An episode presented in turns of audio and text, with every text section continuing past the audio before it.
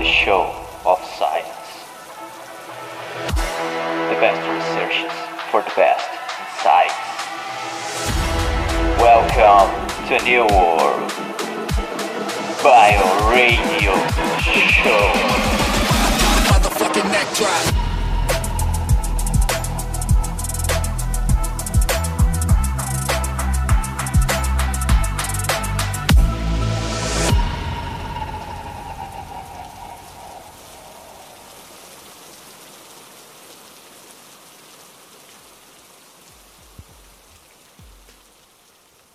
Yes, yes, yes. Bio Radio Show 2020 entering the air. Today we receive Ian Krajbich, researcher, professor at the Ohio State University in the USA. Thank you. Director of Decision Science Collaborative to talk about exactly his most recent works. In this podcast, we will clarify some points on how to choose well without suffer so much. Let's go.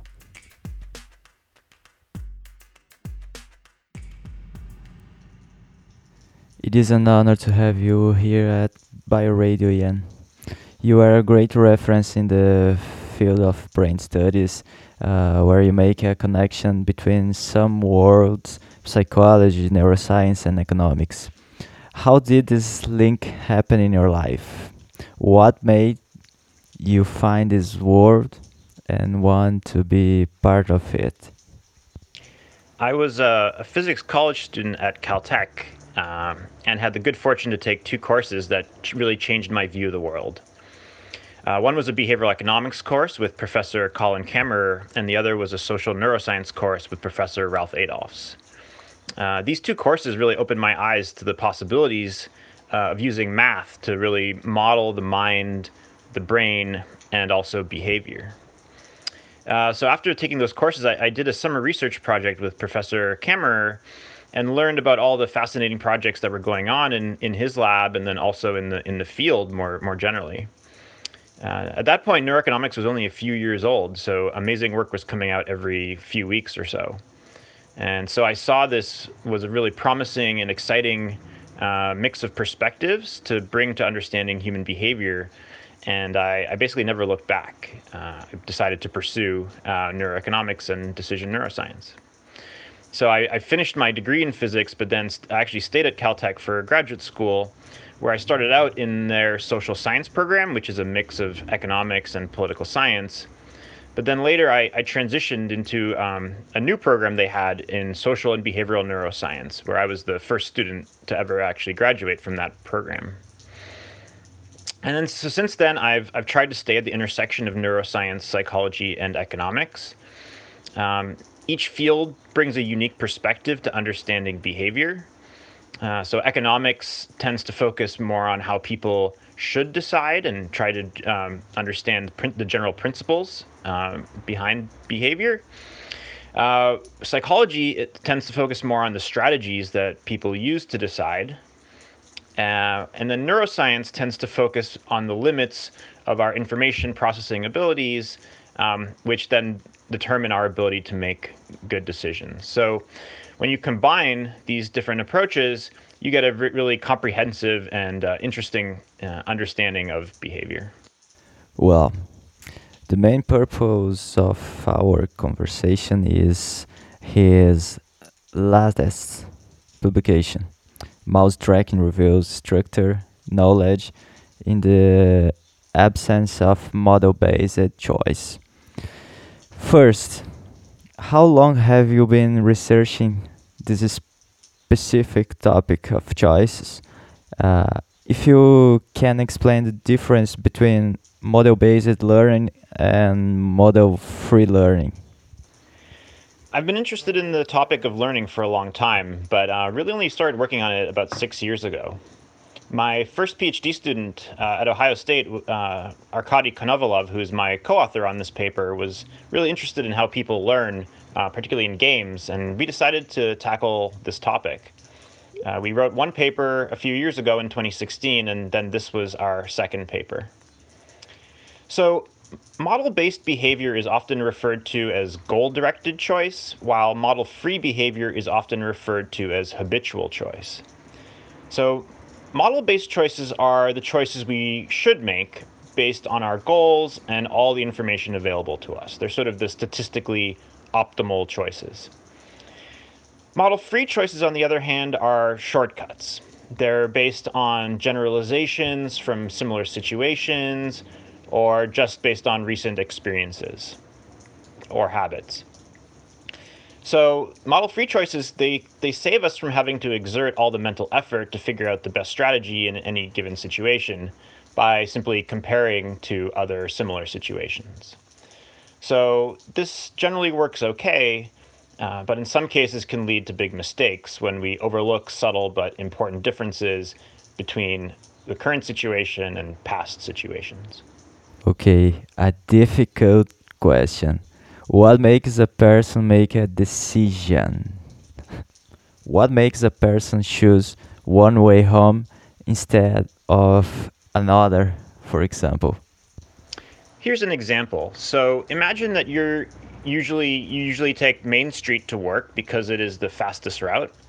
But today Main Street was partially closed due to an event. So instead you took Side Street and it got you to work slightly faster than usual. So what route will you take to work tomorrow, knowing that Main Street is fully open again? If you're model based, you will go back to Main Street knowing that it's generally the fastest route to work. But if you're model free, you might stick with side street because that's what worked well last time. So, in general, our decisions are a balance between our beliefs and our knowledge about the world and what are our best options given that knowledge and given our current goals. But they're also based on feelings that we have about what to do that are based on seemingly related uh, or often recent experiences or, or habits that may push us towards other behaviors that are not uh, necessarily the best options given uh, our current goals. There is a passage in this publication that I found interesting. You say that mouse tracking can reveal the individual's subjective beliefs and that even if people learn the structure of a task, their choices are not necessarily based on a model. Can you talk a little about it? This goes back to the example with the fastest route to work.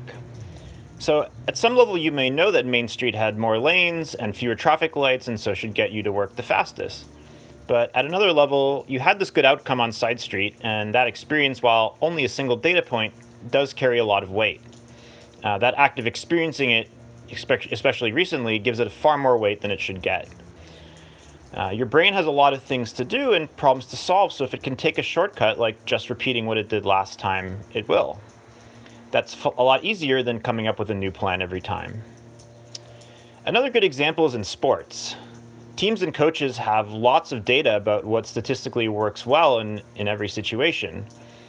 But it's a lot easier and often more compelling to make decisions based on what worked last time. It's easier to go with the player who seems to be on a streak rather than the player who is on average the best. Uh, it's also easier to defend these decisions to other people rather than trying to explain all the calculations that went into the model based or optimal choice. In the case of our particular experiment, it's relatively easy for people to learn the patterns in our game. But it's a lot harder for them to figure out how to exploit those patterns to earn more money. So, given that they can only earn a bit more money by being model based, most of them seem to not be willing to make that effort. When we do make it worth their while, they do become more model based, so that's a good sign, but they don't become nearly as model based as they should be. How do you see people making their choices on a daily basis? I mean, people choose poorly. This is a really complex question.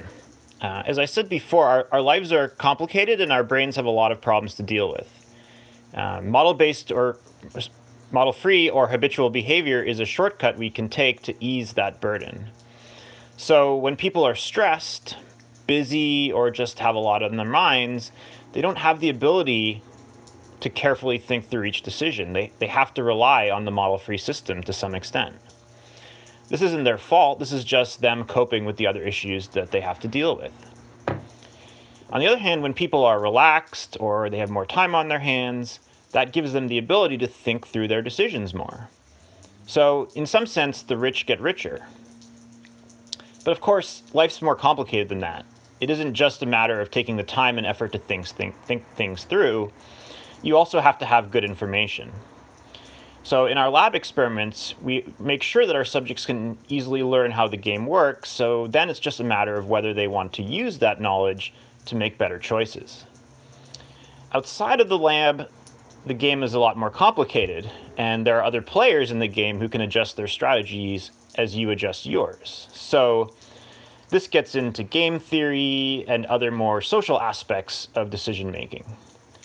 So this makes it really challenging, not only to make the best decision, but even for us to tell whether someone made a good decision after the fact. In many cases, you can you can make the right decision and just get unlucky, or you can make the wrong decision and get lucky. So we really shouldn't be judging decisions by their outcomes, but really instead by judging the process by which the decision was made.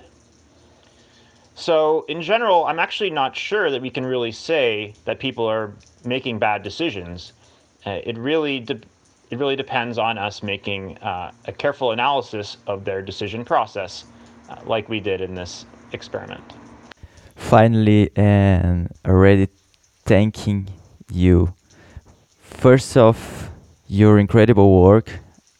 I am already looking forward to what the future may bring in your research.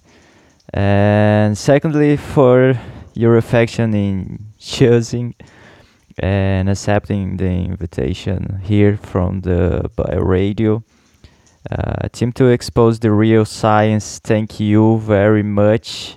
And the final question is there is an optimized way to take to make the decisions, say, more likely to be right or more effective within our individualities? This is a great question.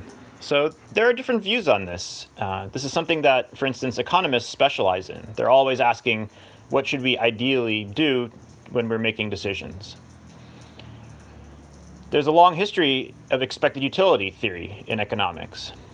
The idea with expected utility theory is that we figure out what are the possible outcomes of our decision, how likely are each of those outcomes, and how much do we like or dislike those outcomes.